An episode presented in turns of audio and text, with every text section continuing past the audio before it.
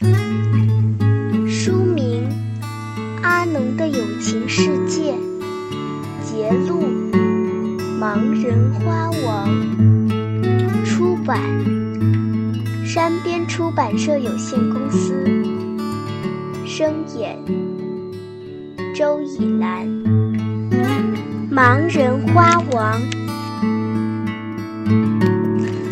学校的花王因年老退休了，要请一位新的花王代替。校长是爱花之人，他要校园里四季不断都有花儿开放，除了种在地上的之外，还要一盆盆的放在露台上、走廊上。他在报纸上刊登了一幅广告。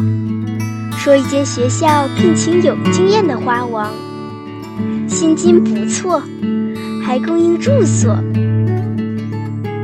应征的人不少，校长约他们同一天来建工。建工的人来了一个又一个，最后来的是一个盲人。书记小姐对校长说。今天见了许多人，已经很疲倦了。最后来的是个盲人，你不见也罢，让我叫他回去吧。校长说：“就因为他是盲人，竟然辛辛苦苦的来到，我怎能不见他呢？”于是，盲眼的应聘者被请进了校长的房间。书记小姐带他到校长对面的椅子上坐下。校长问他做花王多少年了，眼睛看不见，工作会不会不方便？盲眼的花王说，他从很小的时候就跟着父亲种花，正式做花王也已经有三十年，眼睛看不见，当然有点不便，可是他会努力克服。他说，一个父母早死的孩子，如今跟他一起生活。大家亲爱的，就像木子一样。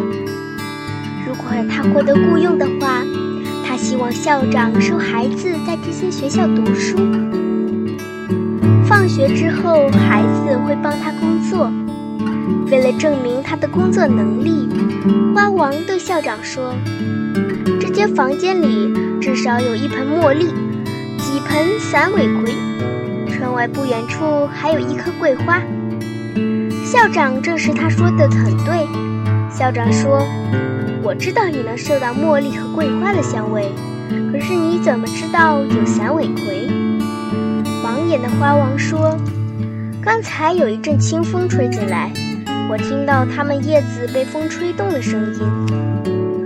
他又不用带领，走到窗前那些盆栽旁边，俯下身去，用手指敲敲那些花盆。”花盆发出不同的声音。他说：“茉莉大概浇水不久，可是几盆塞尾葵却是太干了。”校长说：“你能从花盆的声音知道盆里泥土的干湿，你的确是一个有经验的花王。”校长跟着说：“我们愿意请你，你哪一天可以上班？”盲人脸上露出欢喜的神色，他说自己随时可来。